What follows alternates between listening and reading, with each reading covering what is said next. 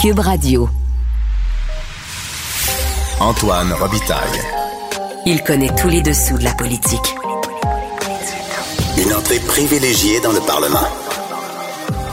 Là-haut sur la colline. Antoine Robitaille.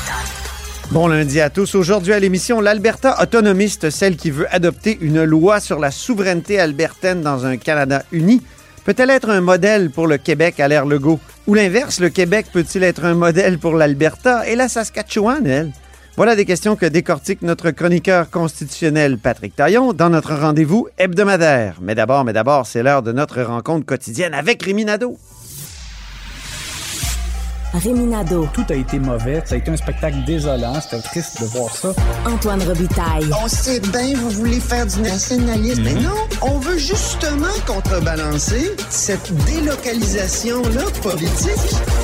La rencontre. Un jour, on fera notre débat. Oui, oui, bien sûr. Métal sur métal. C'est le moment de vérité. La rencontre. Nado. Robitaille. Mais bonjour Rémi Nadeau. Bonjour, Antoine. chef de bureau parlementaire à l'Assemblée nationale pour le journal et le journal. Certaines personnes refusent le chèque de François Legault. et des élus. Euh, Ah oui. Alors, Michel Setlacoué euh, du euh, Parti libéral du Québec, c'est la députée de Mont-Royal-Outremont. Elle a indiqué sur les réseaux sociaux ce matin, lundi, qu'elle euh, allait remettre le montant d'argent qu'elle a reçu. Ça m'a surpris un peu parce que je me suis dit, tiens, elle, euh, elle y avait droit, elle, elle a reçu 600 dollars. Comment ça? Et c'est particulier parce que... est dans une famille assez fortunée. Ben voilà, un ménage fortuné, euh, qu'on pourrait dire. Et, Et, une euh, héritière peut-être fortunée aussi. Des magasins Sept-Lacoué. Et c'est la conjointe de Michael Fortier, euh, banquier euh, qui a été euh, Oui. impliqué en politique. Ben, pour donner une idée, d'ailleurs, Michael Fortier, et ça c'était vraiment un beau geste, avait remis un million de dollars à la fondation de l'hôpital Sainte-Justine.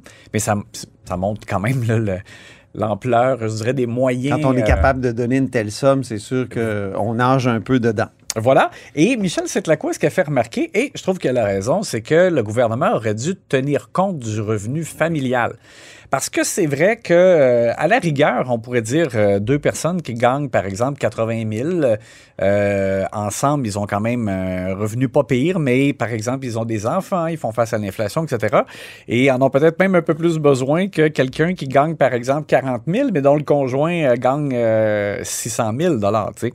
Alors, euh, le gouvernement n'a pas tenu compte de ça, donc elle, c'en est la preuve. Elle a, décidé de remettre l'argent à Multicaf. C'est une cafétéria communautaire, dans le fond, Ouais. euh, dans sa circonscription. Un beau geste. Voilà, donc euh, c'est ce qu'elle a annoncé. Euh, notre journaliste Gabriel Côté a pu lui parler un peu. Puis c'est ça, c'est ce qu'elle a dit, c'est qu'elle, professionnellement, en 2021, ben, elle était conseillère municipale à Mont-Royal. Et donc, son revenu personnel à elle euh, était inférieur à, à 50 000 Ah Et c'est la raison pour laquelle donc, elle a reçu cet argent-là. Mais c'est la preuve que ben, il y a des gens qui... Eh, Est-ce qu'on a trouvé d'autres élus?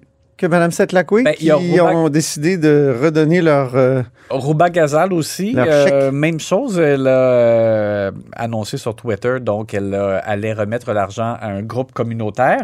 Euh, dans le cas de Madame Gazal, elle était députée évidemment en 2021.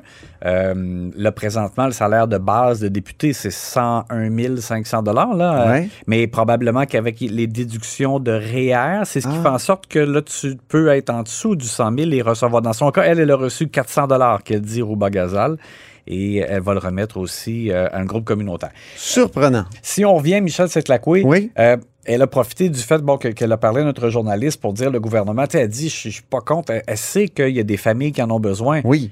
Euh, donc, elle n'est pas contre complètement le principe, mais juste donc la, la façon de le distribuer. Et euh, elle rappelait que le Parti libéral avait euh, proposé d'autres mesures, euh, comme enlever la TVQ sur des biens essentiels. Ouais. Mais il y a des éléments aussi dont elle parle que le gouvernement Legault va appliquer, c'est-à-dire une Ouais. allocation pour les aînés. Euh, ça, ça sera probablement dans la mise à jour économique d'Éric Ben Girard. oui, pendant la campagne, Dominique Anglade traitait François Legault de copieur Ouais. et de plagiaire pour euh, ces affaires-là. Alors, on verra le détail jeudi, mais normalement, la CAQ s'était engagée à ce que des aînés reçoivent euh, de l'argent supplémentaire. là. Euh, tous ceux qui gagnaient, dans, dans le fond, moins de 65 000 par an et qui ont 70 ans et plus. Et là, bon, dépendamment du montant là, euh, qui est gagné, l'aide sera plus élevée. Ça peut aller donc jusqu'à 2000 dollars. On verra jeudi. Et aussi, ben, parlait de baisse d'impôts et ça, ça fera également partie, c'est un engagement de la CAC pour 2023, euh, une baisse euh, d'un pour cent de, points d'impôt euh, pour 2023. Il a été question de cyberviolence à l'Assemblée nationale ce matin. Oui, point de presse donc euh, qui a été euh, tenu. Euh, il y avait ben, Rouba Gazal encore, puisqu'on par- on parlait de elle, et il y avait Joël Arsenault du Elle était même à la haut sur la colline la semaine passée. Oui, bon, elle est partout. Alors, c'était quand même transpartisan. Euh, Il disait qu'ils avaient l'appui aussi du Parti libéral, même s'il n'y avait pas d'élus sur place. Et avec l'organisation Stop, Stop Cyber- Cyberviolence, dis-je bien, et la réalisatrice Il y a plusieurs demandes qui ont été formulées. Euh, on souhaite que le gouvernement Legault fasse pression sur le gouvernement fédéral pour que on encadre les réseaux sociaux et faire en sorte qu'on élimine des messages haineux. Euh, on voudrait, bon, sur le plan provincial, que le gouvernement du Québec euh, donne une formation aux policiers pour les aider à traiter euh, ce type de plaintes-là, notamment qui proviennent de femmes. Euh, et euh, on souhaite aussi, une suggestion qui a été faite par le groupe, c'est qu'il y ait un cours pour vraiment montrer comme les rudiments, le fonctionnement des réseaux sociaux aux jeunes dans les écoles. Et, ça, vraiment, je trouve que c'est une bonne idée parce que les jeunes, beaucoup maintenant, c'est leur, canal, leur canal de communication, voulez, on va dire. Euh, et ils rentrent là-dedans euh, un peu comme on entre dans une glissade d'eau sans savoir où ça va déboucher. C'est- euh, donc, il y en a qui auraient besoin peut-être de, de- de conseils, d'éclairage aussi euh, pour euh, mieux naviguer euh, là-dedans. Euh, on va entendre le commentaire de Léa Clermont-Dion qui a rappelé le fait que durant la campagne électorale, il y a eu, à un moment donné, pendant 4-5 jours, on a parlé beaucoup du climat de menace. Il y a Marois Risky qui a été menacé de mort. Euh, il y a des messages qui ont été publiés euh, sur les réseaux sociaux et elle déplorait qu'il n'y a pas eu d'action après. On va écouter son commentaire. Durant la campagne électorale, on a tellement parlé de cyberviolence avec ce qui s'est passé avec Marois Risky. Il y a énormément d'élus qui sont ciblés par les violences hommes et femmes. Ce que je trouve dommage, en fait, c'est qu'on en a beaucoup parlé pendant quatre jours, puis ça a été un feu de paille, finalement, parce qu'il n'y a rien qui a été fait par la Il n'y a suite. pas eu d'engagement qui a été pris. Non, exactement. Je M. Legault avait, avait quand même évoqué la possibilité de, de présenter quelque chose. ouais, et puis, bon, finalement, la campagne électorale euh, s'est terminée. Il n'y avait pas eu d'engagement clair. Par contre, euh, là, on a vérifié et le ministre François Bonnardel, le ministre de la Sécurité publique, nous dit que oui, il a eu une rencontre avec M. Legault récemment, comme tous les ministres euh, ont eu leur rencontre. Ça fait pour partie de ces trois, les priorités. trois idées, trois priorités. Ben, en tout cas, je suis certain, je ne sais pas si c'est lui qui a amené l'idée, mais euh, il dit qu'il a reçu un mandat clair à ce moment-là dans, dans cette rencontre de euh, vraiment créer un plan d'action avec des mesures. Je ne sais pas évidemment de quoi il va accoucher, il faudra voir, mais euh, à tout le moins, euh, il dit que ça fait vraiment partie de, ce qu'il a sur la table pour travailler et présenter un plan dans les prochaines semaines ou mois. faut dire que dans son discours, son premier discours, la présidente, la nouvelle présidente de l'Assemblée nationale, Nathalie Roy, a justement parlé de cyberviolence. Elle n'a pas donné de, de, de, de solution ou tout ça, mais elle a dit qu'il fallait euh, combattre ce phénomène. Oui, parce qu'elle rappelait à quel point euh, on avait été témoin de sommets de, de violence, euh, de méchanceté là, sur les réseaux Mais oui. sociaux à l'égard des élus. Et euh, ben, Mme Roy disait il faut justement au Salon Bleu montrer l'exemple en, en ayant des échanges et des débats peut-être vifs, mais toujours euh, dans le respect. Parlons de- d'un de, mes sujets préférés. Le serment au roi. Que va-t-il se passer? ça euh. Rémi? oui. Ah, là, vraiment, parce que mardi, il y aura le dépôt d'un projet de loi par le ministre Jean-François Roberge, qui est maintenant euh, responsable euh, de la langue et euh, qui est responsable ben, De beaucoup de de choses. plusieurs trucs, des relations canadiennes, etc., etc., la laïcité. Et M. Roberge, donc, ce qu'on nous dit, évidemment, là, les, quand on essaie d'obtenir des informations, on ne veut pas causer d'outrage au Parlement. Il y aura un projet de loi qui sera déposé mardi, on verra le détail. Mais sais, les informations que j'ai, c'est que l'essentiel, c'est qu'il y aura très peu d'articles. Parce qu'évidemment, s'ils arrivent avec un projet de loi qui est trop volumineux, ça sera plus difficile de l'adopter rapidement. Mais on me dit que ce sera très court. Euh, donc, on peut s'attendre à quelque chose qui pourrait être débattu dès le lendemain, mercredi, et adopté Hmm. donc, euh, On oublie qu'il y a un projet de loi qui a été adopté la semaine passée. On dit que c'est une très courte session, là, mais il y a déjà le projet de loi numéro 5 Oui. qui a été adopté et qui a créé une nouveauté à l'Assemblée nationale, là, une possibilité d'avoir comme un congé de, de paternité, de maternité. oui, ce qui, fait partie donc d'éléments de, de, cons- de, oui, conciliation travail-famille euh, qui ont été euh, adoptés. euh, Donc, c'est possible d'adopter des projets de loi, comme euh, les élus le disent parfois, là, 1, 2, 3, donc très rapidement. oui, Et ça pourrait être le cas du projet de loi sur euh, le serment. C'est ça. Ce qu'on me dit aussi, c'est que parce que ce qui pourrait peut-être causer problème, c'est si euh, le, le parti au pouvoir en profitait pour glisser quelque chose dans le libellé là, qui ferait pas euh, l'affaire euh, d'un des partis. Mais on, Ah. on me dit que ce sera rédigé de façon à ce qu'il n'y ait pas de problème, que, Ça ce soit crée con- le consensus. que ce soit consensuel. Donc, il faudra suivre demain de quoi ça va avoir l'air. Ce qu'on sait, c'est qu'on irait probablement modifier encore une fois le Google Doc de la Constitution du Canada en, en allant euh, euh, modifier donc le, le- le- le passage sur la Constitution du Québec. Là, Ben, donc, où, on- où là, on dirait qu'il n'y aurait pas d'obligation de, prêter euh, serment au roi, mais plutôt euh, au peuple du Québec et à la Constitution du Québec. Puis un constitutionnaliste qui m'expliquait que, ben, quand on dit Constitution du Québec, euh, ça veut dire indirectement euh, à l'ordre constitutionnel qui implique le roi, mais c'est pas au moins nominatif. On n'est pas obligé de dire je prête serment à Charles III. C'est ça que ça va éliminer d'une certaine façon. le, le volet humiliation Oui, sera éliminé. Et ça veut dire donc que les péquistes euh, pourraient voir le Salon Bleu euh, de l'intérieur jeudi. Mais quand on y pense, Paul Saint-Pierre Plamondon, il doit avoir le goût, là, parce qu'il il piaffe d'impatience dans le, dans, dans- dans le corridor depuis, depuis quoi? Depuis quand est-ce qu'il a été élu chef? Parce qu'il Euh. vient à l'Assemblée nationale tout le temps, mais jamais euh, au Salon Bleu. Oui, il doit avoir euh, très hâte, effectivement. Il, il a fait une quantité innombrable de points de presse là, dans, Dans le foyer. Mais, dans le foyer, ça, comme mais tu il- dis, il dans, y a pas encore, dans les couloirs. puis- Et un mot en passant Oui, à propos de ce sympathique Salon Bleu. Euh, on a parlé à quelques reprises de- du euh, mauvais état dans lequel il se retrouve. oui, oui, oui. Non, on sait qu'il y aura des travaux. Juste souligner qu'à la fin de la semaine dernière, euh, j'étais sur les tribunes et il tombait des écailles de peinture Ah oui? du plafond qui tombait sur la tribune. C'est juste pour donner une idée. Oui, oui, il y a un coin où c'est assez, le plâtre est, Ah. est assez vérolé. là. Et même Mais dans le toit. Attention, c'est pas une raison pour faire un massacre patrimonial. Oui, je et se débarrasser pour, euh, des chers pupitres, notamment, et, et de d'autres choses. Là. Mais ils ont besoin d'espace, par exemple. Ça, moi, je, je le raccorde. Là, Euh, ils sont gros, ces pupitres-là. Faudrait Ouais. peut-être trouver une façon de... Faire comme en Angleterre, tu sais, à Westminster, ils sont assis sur une banquette, coude à coude. Ouais. Ouais. Ils sont même, c'est même pas assez grand pour les 600 élus du Royaume-Uni. Bon, hey, on s'en reparle demain. Parfait. Salut Rémi. Protégez vos dépôts, c'est notre but. La SADC protège vos dépôts dans les institutions fédérales, comme les banques. L'AMF les protège dans les institutions provinciales, comme les caisses. Oh, quel arrêt! Découvrez ce qui est protégé à vos dépôts sont protégés.ca. J'accepte avec, avec fierté la direction, les commandes. Non, non, pas les commandes. Votre maison, c'est un espace où vous pouvez être vous-même. J'accepte d'être l'entraîneur-chef des Orignaux Atomes 2B de l'école. Mon amour, moins fort, la petite dame. Ah, excuse, excuse.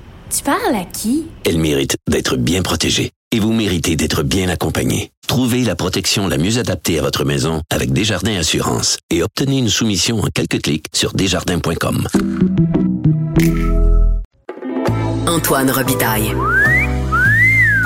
Probablement la seule personne érotisée par la Constitution. À part vous. Mais bonjour Patrick Taillon, Bonjour Antoine Robitaille. notre chroniqueur constitutionnel et accessoirement professeur de droit à l'Université Laval. Il y a un sujet constitutionnel qui s'impose aujourd'hui et c'est pas nécessairement le serment au roi, c'est cette loi sur Oui. la souveraineté de l'Alberta dans un Canada uni. Oui, une loi inédite. euh, et, et on attendait quelque chose hein, pendant l'élection. euh, Daniel Smith, pendant la course à la chefferie, pardon, du Parti conservateur, Daniel Smith avait tenu des propos tellement provocants que même la lieutenant-gouverneur de l'Alberta avait dit, moi, je ne signerai jamais une loi avec euh, qui défie autant euh, l'État de droit puis l'autorité des tribunaux. Oui. Alors, euh, on était un peu impatient de voir est-ce qu'elle allait, est-ce qu'elle allait aller aussi loin que ses intentions affichées. Et, il y a quand même eu, comment je pourrais dire, probablement que le ministère de la Justice de l'Alberta a, a, envoyé ses meilleurs fonctionnaires et ses meilleurs juristes pour expliquer à Daniel Smith un, certain nombre de bases en droit et tout ce volet qui, qui s'annonçait euh, éminemment critiquable là, de, de, remise en question de l'autorité des tribunaux a en grande partie euh, disparu. OK, euh, là, il faut que tu nous situes. C'était quoi cette affaire-là? C'était parce que...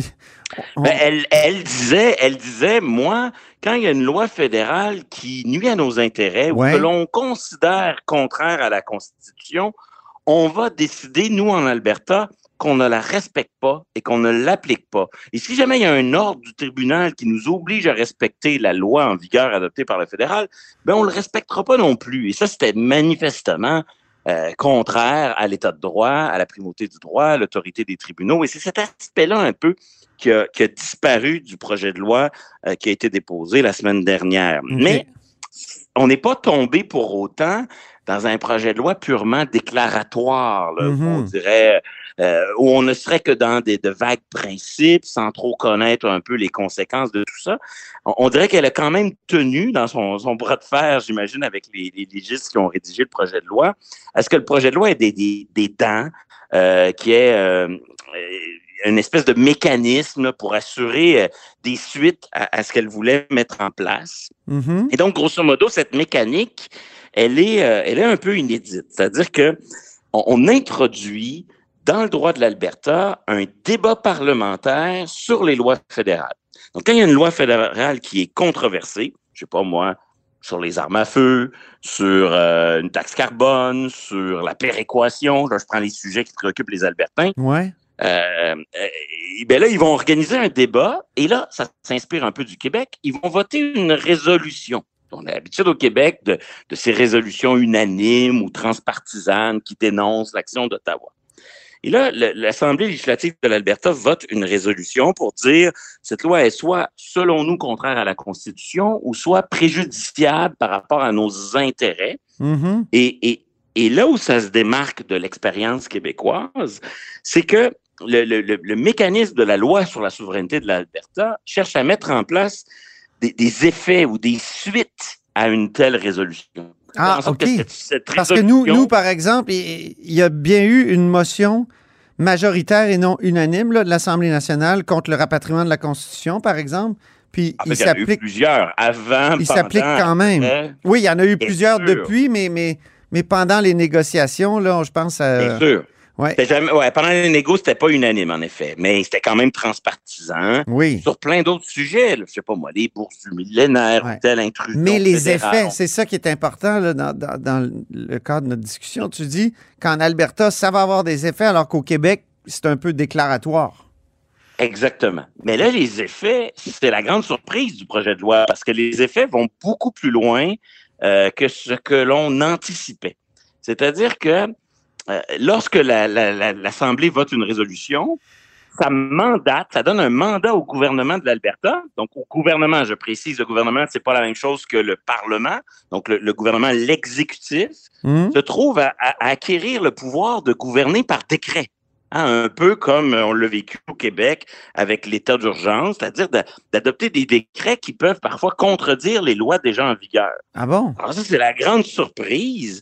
Euh, Daniel Smith, qui est plutôt une, une covido-sceptique, euh, favorable au convoi des camionneurs, qui dénonce l'état d'urgence d'Ottawa, les mesures sanitaires, tout à coup, dans sa propre loi, introduit en quelque sorte un, état d'urgence du fédéralisme. C'est-à-dire que si le fédéral adopte une loi qui pose problème pour l'Alberta, mais tout à coup, elle, demande à son Parlement de lui donner les pleins pouvoirs, de lui donner une capacité de gouverner par décret, et, qui, et c'est l'aspect qui, en ce moment, est le plus controversé du projet de loi. Oui, je pensais qu'elle avait euh, reculé là-dessus. Elle avait au moins dit, elle l'a pas. Oui. On n'a pas vu les amendements, mais je pense qu'elle a reculé là-dessus.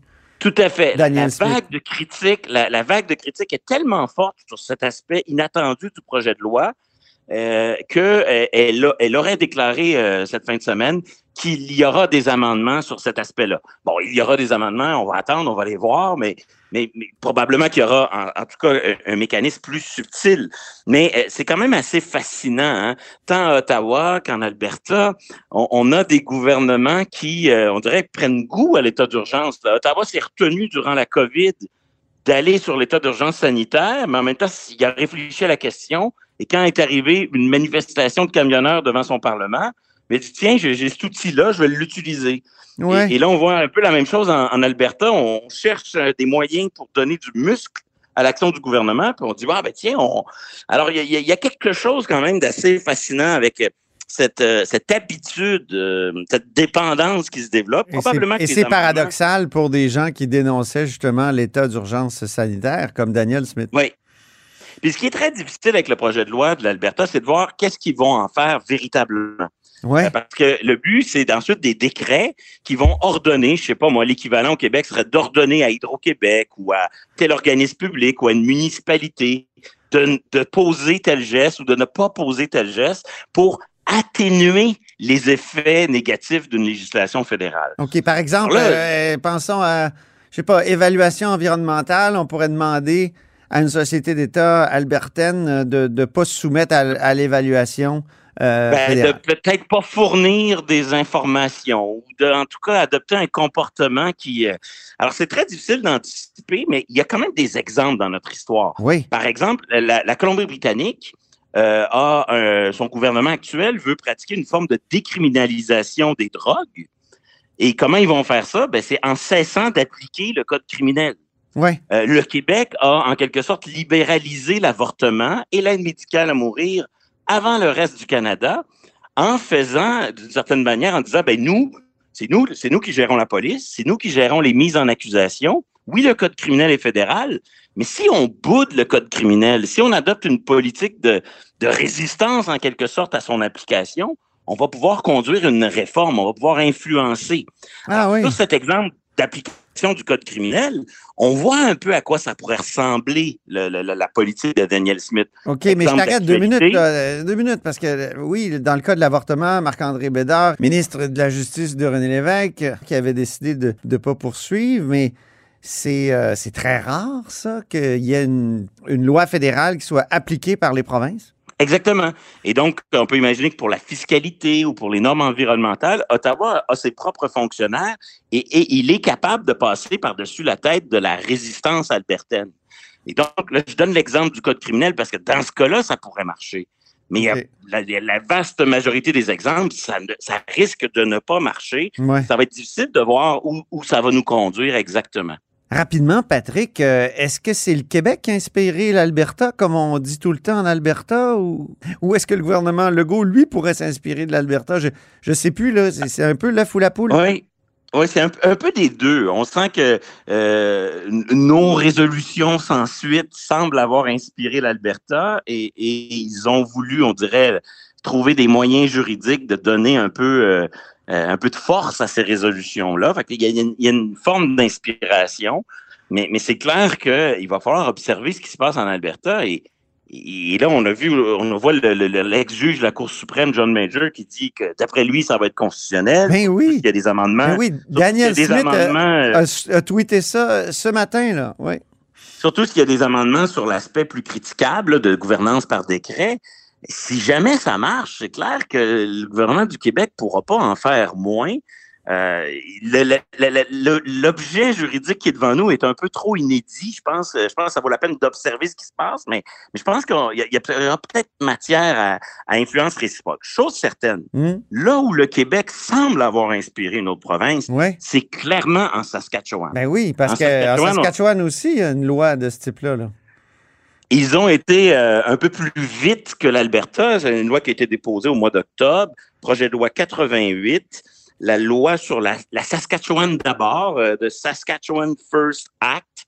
Et, c'est une loi qui reproduit la technique employée par le gouvernement, par le Québec avec la loi 96. Donc, on se rappelle dans la loi Mammouth qui modifie plein de choses pour la protection du français comme langue commune et officielle, il y avait deux articles qui consistaient à insérer dans la, la Constitution de 1867 des nouveaux contenus. Oui. Pour dire que le Québec forme une nation et que le français est sa seule langue officielle.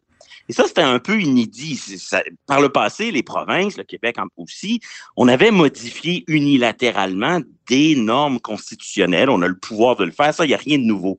Mais de le faire, euh, je dirais visiblement, en venant euh, réécrire ou ajouter dans le texte un peu euh, sacré ou du moins comme, c'est comme si c'est comme si le texte de 1867 était une sorte de Google Doc que, que le Québec était allé modifier. Mais c'est un peu toi qui avais proposé ça ou un de tes et étudiants, le fédéral, Oui, et le fédéral jouait dans, dans, le texte depuis longtemps. Et Nous, au Québec, on n'avait pas réalisé qu'on pouvait faire la même chose.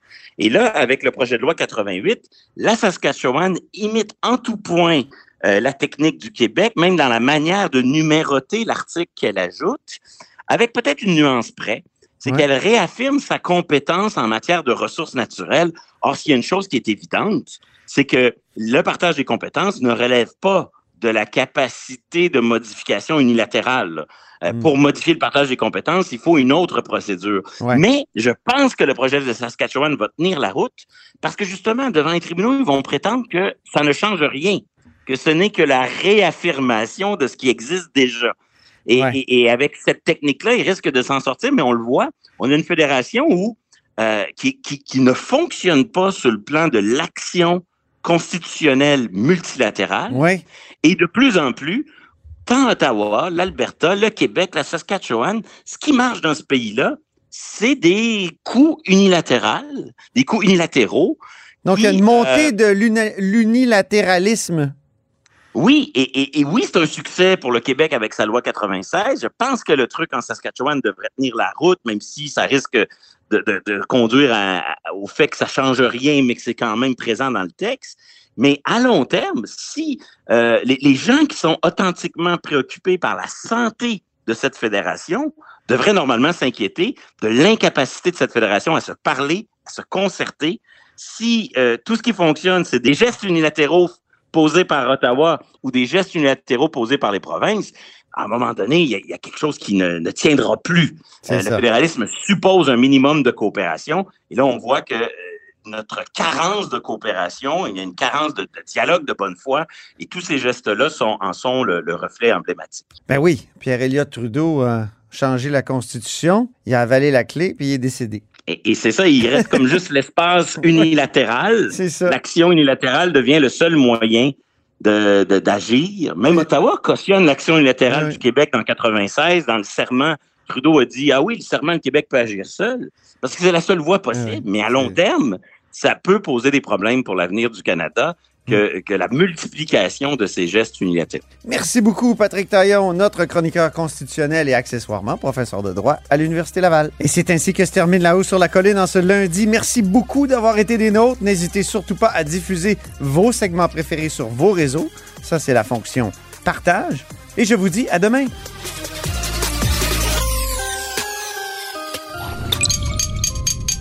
Cube Radio.